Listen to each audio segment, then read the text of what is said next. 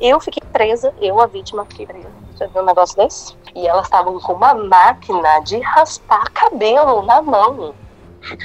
Aí eu tenho certeza, sabe, Rufus, que Deus me ouviu aquela hora, porque.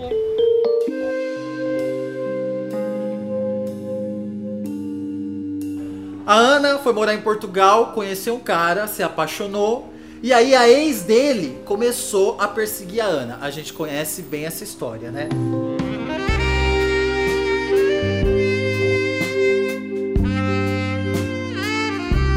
que a Ana não esperava é que essa ex fosse se juntar com mais duas mulheres e sequestrar ela.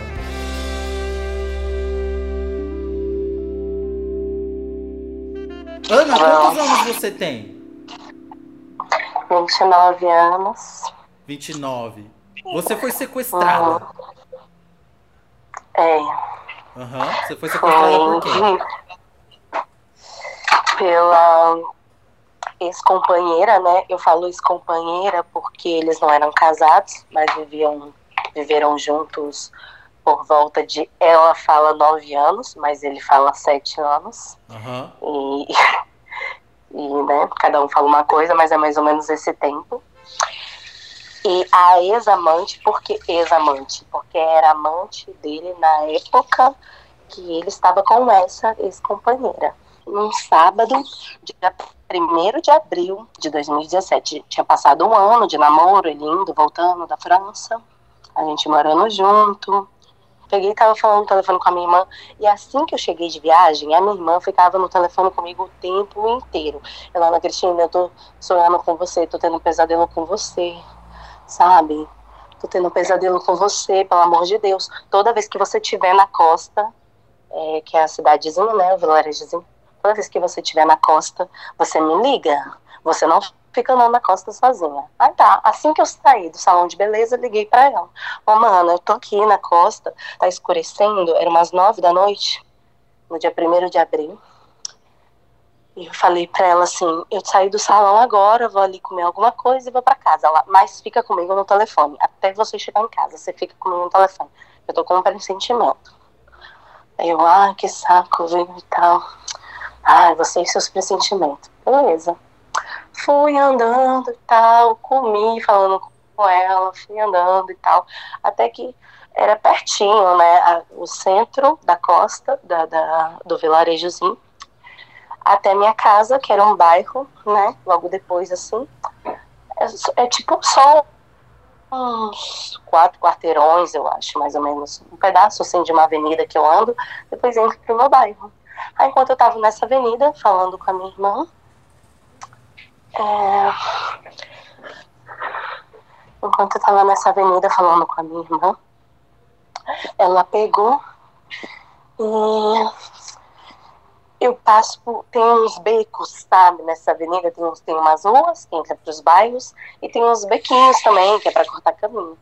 Essas mulheres já estavam me seguindo escondidas nesse, nesse um desses becos. Uhum. Quando eu passei assim distraída em frente ao beco, eu ia naquele momento, naquele momento eu ia atravessar a rua. Aí quando elas viram que eu ia atravessar a rua, a ex-companheira dele, a Fê, já me puxou pelos cabelos, me pegando de costa. E eu nunca vou esquecer que esse dia eu tinha acabado de retocar luzes, não sei o que, tava com o cabelo lindíssimo, todo arrumado. E eu tinha comprado cremes, shampoo, tudo novo, direto assim do salão, sabe? Aqueles produtos profissional, né? Pra manter os cuidados em casa, não sei o que. Tinha gastado um dinheirão.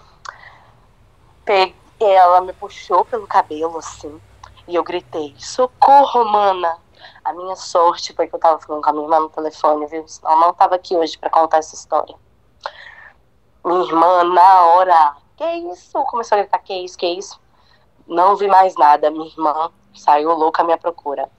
Elas me puxaram pro beco, já pegou meu telefone, estragou todinho. Quando eu olho, a, da, a, da, a Dadá e a Lu, né, juntas. Aí que eu não entendi nada. O que, que elas estavam fazendo juntas com a ex dele. E aí juntas elas fizeram o quê? Elas te sequestraram? É, aí que eu não entendi mais nada. Elas começaram a me espancar, espancar, espancar, batia minha cabeça contra a parede do beco.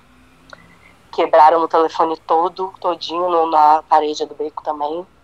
Pegaram o vidro do, do shampoo, do creme hidratante que eu tinha comprado, tudo virou no meu cabelo. E elas estavam com uma máquina de raspar cabelo na mão.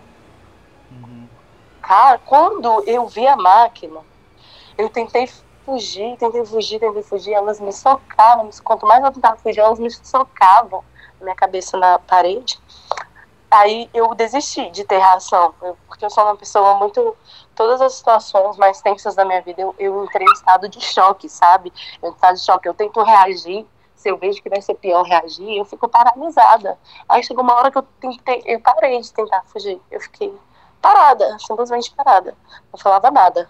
Aí a Fê já tirou o telemóvel, o telefone dela do bolso, o celular dela do bolso, e começou a me filmar e falando assim: fala aqui que você é uma piranha, que você vai largar o Moisés, que você vai largar dele, que você vai, vai, vai largar ele, que ele é meu, que ele é nosso, não sei o que lá, aquelas conversas loucas toda, aquelas loucuras assim, sabe, sem pena nem cabeça falando um monte de loucura, falando que, que queria ver se ele ia me querer careca, que queria ver se ele ia me querer com a cara toda deformada.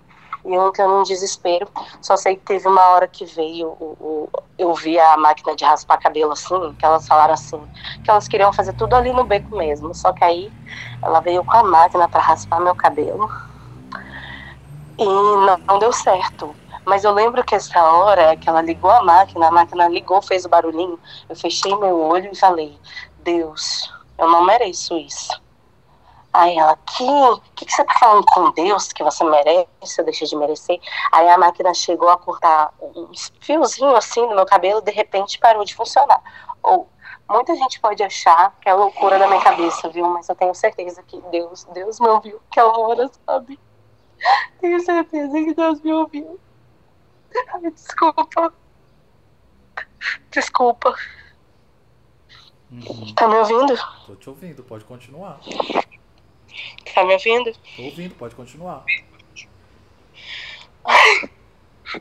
Aí eu tenho certeza, sabe, Rufus, que Deus me ouviu aquela hora, porque não tem explicação, sabe? A máquina ligou, colocou uns fiozinhos assim, desligou do nada, parou de funcionar do nada. E aí eu peguei e falei assim: Deus me ouviu suas vacas e elas começaram a socar a cara. Socar minha cara, socar minha cara. E falaram assim: Você vai ver se Deus te ouviu, porque a gente agora a gente vai te levar pro salão e lá a gente vai te deixar careca, nem que seja com tesoura. E, ela, e o salão delas era bem ali no centro da costa, bem pertinho. Elas foram, me pegaram as três e me levaram assim a pé mesmo até o salão delas, que era bem ali pertinho, passando pelas duas ruazinhas, duas ruazinhas desertas, já chegava no salão. Então, aquela hora nova e tal, já tá, como ainda era começo de primavera, ainda muito frio, aquela hora tá deserta a rua já, só no verão que tem mais movimento. Uhum. Ah, porque é uma cidade de praia, né? Aí a gente andou ali, elas me puxando. E eu também tenho muita reação. Quando eu via alguém, eu tentava gritar. E, e, mas as pessoas parecem que, que não vê que a gente precisa de ajuda, não faz nada também. Eu peguei e tal, até que chegou no salão delas. Elas começaram a cortar meu cabelo tá? e tudo elas filmavam e mandavam eu, eu própria me xingar, né? Mas eu não falava nada. Aí elas me xingavam, falavam que tinha que largar o primo delas. e, e fui sempre assim, me agredindo, começaram a cortar meu cabelo. Só que nisso, a minha irmã já estava desconfiada que era elas, já estava me procurando na casa delas, para todo lado. E a minha irmã até falou assim: Eu nunca imaginei que elas iam te levar para o próprio salão, né? Aí eu procurei na casa delas, mas enfim, ainda bem que eu fui no salão. Aí minha irmã começa a ligar para elas, ligar, ligar, ligar. Ninguém atende o telefone. Aí elas ficam assim, como é que sua irmã sabe? Que, porque elas não tinham percebido, né, que eu tava no telefone com alguém. Quando elas me pegaram, elas não tinham notado isso. E eu também não falei, né, porque não sou burra, se eu falasse, elas iam querer me levar. para algum lugar mais escondido. Então, isso pelo menos eu pensei. Aí elas começaram a cortar meu cabelo, mas assim, foi uma coisa de 10, 15 minutos. Como elas, eh, na cabeça delas, ninguém sabia onde eu tava, elas estavam se deliciando, cortando mechinha por mechinha, sabe, me batendo. Elas pensavam que elas tinham a noite inteira para me deixar careca e deformada. Não precisava delas terem pressa, né? Então cada hora era uma que cortava. Cada hora era uma que cortava uma mecha, aquela enrolação toda. Uhum. Aí a minha irmã ligava, ligava, ninguém atendia, mas a minha irmã entrou com tudo naquele salão, arrebentou a porta, tudo. Quando ela é, é tinha uma escadinha para subir, quando elas viram, ouviram um barulho de alguém subir na escada, uma, a mãe dessa Dadá, já foi a mais corajosa, ela já ficou assim pronta para enfrentar quem viesse. Só que essa Dadá e essa Fê entraram no, no, na casa de banho, no, no, banheiro, que era pequeniníssimo lá desse salão, num, num piscar de olhos. Entendeu? Num piscar de olhos, assim. Não sei nem como que coube as duas dentro daquele banheiro pequeniníssimo. Uhum. Com medo da minha irmã, que elas duas morriam de medo da minha irmã. A minha irmã já tinha batido nessa ferramenta já no meio da rua várias vezes. A gente tinha andado na cara dela, a gente tinha dado guarda-chuvada na cara dela já. Várias coisas minha irmã já tinha feito para me defender dela na rua, sabe? Uhum. Então a minha irmã foi quente, minha irmã não tem medo de nada. Aí essa aluna enfrentou a minha irmã, minha irmã deu um soco na cara dela, me pegou e falou: a gente vai na polícia. Só que nessa época eu não tinha documento ainda que eu estava ilegal. Eu só tinha, um, mas eu tinha o meu trabalho, eu tinha contrato de trabalho, mas eu ainda não tinha dado entrada no, no CEF, que é o serviço estrangeiro aqui, né, para conseguir documento. Uhum. Aí eu comecei a falar para minha irmã, não posso ir na polícia, eu não posso, porque a gente fica preso, né, se a gente ir na polícia sem documento. A minha irmã, não, a gente vai sim, não é possível. A gente vai na polícia sim, ó. Elas fizeram isso porque elas sabem que você jamais vai na polícia. Então a gente vai. Quando a gente chega na polícia, você acredita que elas estavam lá? Estavam lá não, assim, dois minutos depois elas chegaram? Porque elas acharam que eu não ia. Então o que, que elas estavam indo fazer? Elas estavam indo me denunciar a mim. Uhum. E aí?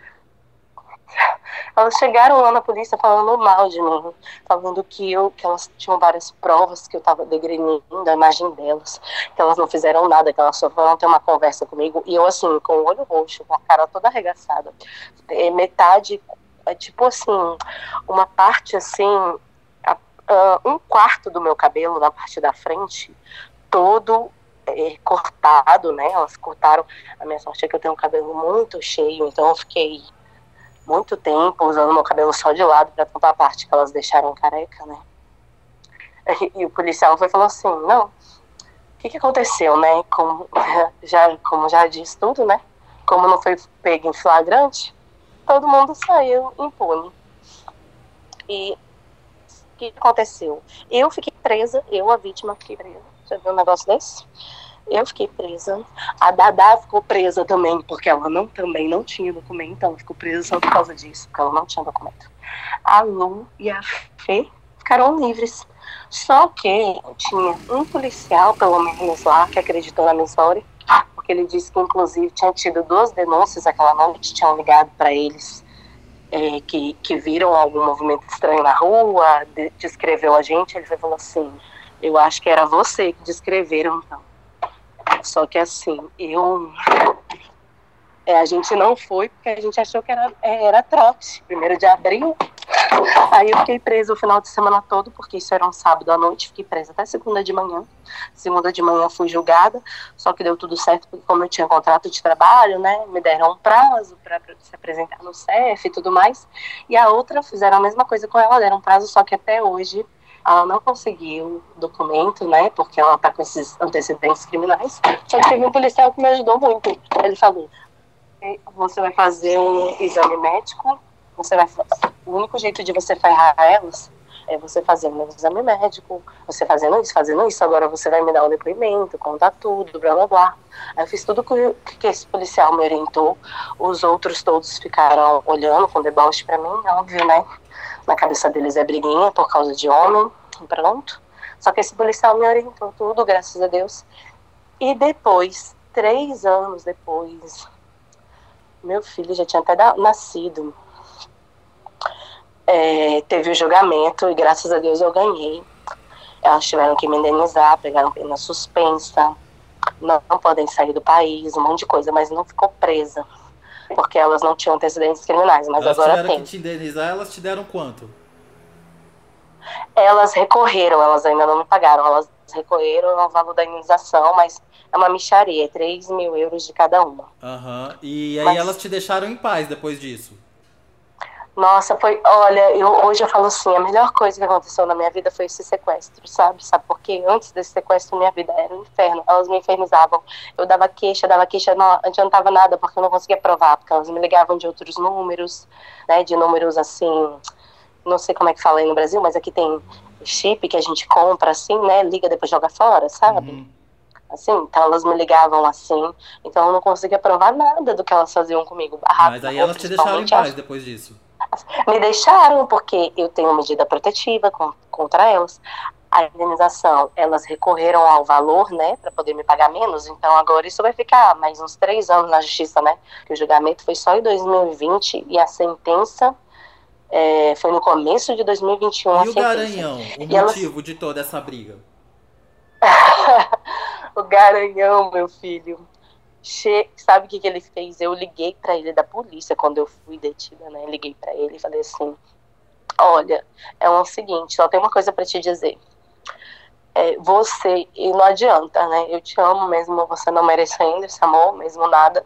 Mas é assim: uma coisa é, você pode fazer. Você pode aparecer aqui até hoje você tem tra- teletransportado a França para aqui e me visitar nessa, nessa prisão e ver tudo que eu passei, porque assim, muitas coisas ele não acreditava em mim, sabe? Ele acreditava que a ex dele me fez, mas ele não acreditava hum, tanto, sabe? Tudo mesmo que ela fazia, tudo mesmo que eu contava, eu percebi que ele não, ele falava que acreditava, mas eu percebi assim que ele não acreditava 100%, porque ela porque ele ia conversar com ela, ela falava que eu estava exagerando, que ela não tinha aquilo aqui. Eu falei pra ele, você viu até que ponto que chegou? Você ficar achando que, que essas mulheres não é capaz de nada? Então, se você for homem mesmo e me amar de verdade, você vai parar com essa palhaçada de ficar indo e voltando e vai vir aqui me proteger, cuidar de mim dessas loucas que você meteu na sua vida e agora você meteu na minha vida. Então, se você não voltar de vez, e é assim, te dou horas para você fazer isso. Aí você pode me esquecer de vez. Ele, ele já estava dormindo, era umas nove e meia da noite. Na França é uma hora mais que aqui, então lá já era dez e meia da noite. Ele estava dormindo, mas como a gente estava meio brigado, toda vez que eu ligava ele atendia logo, né? Então, ele atendeu logo, como eu não estava nem falando mais com ele, ele atendeu logo. E ele falou: Nossa, eu já estava até dormindo, mas sabe o que eu vou fazer agora? Agora eu vou comprar uma passagem para essa madrugada chegar aí. E ele fez isso. Ele chegou três horas da manhã na delegacia, pediu para me ver, os policiais deixaram. E a partir daí, esse homem fez tudo, tudo por mim. Casou comigo, a gente tem um filho hoje. E hoje vocês Ele é estão juntos, então. Estamos juntos, mas ele é muito maravilhoso na minha vida. Muito mesmo, sabe? Na verdade, nosso relacionamento sempre foi. Ai, nosso relacionamento sempre foi muito bom, sabe? Entre nós dois. Nunca teve nada de ruim.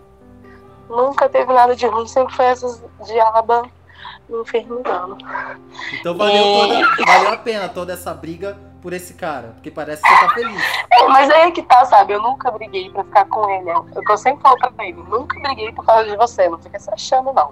Elas é que brigaram comigo por causa de você. Mas eu nunca briguei por causa de você. Eu fiquei com você porque eu sou, sempre fui feliz com você. Toda vez que elas me veem, elas mudam de calçada. E elas, quando elas me bateram, elas falavam muito pra mim sumir daqui, né? Terminar com ele e sumir daqui.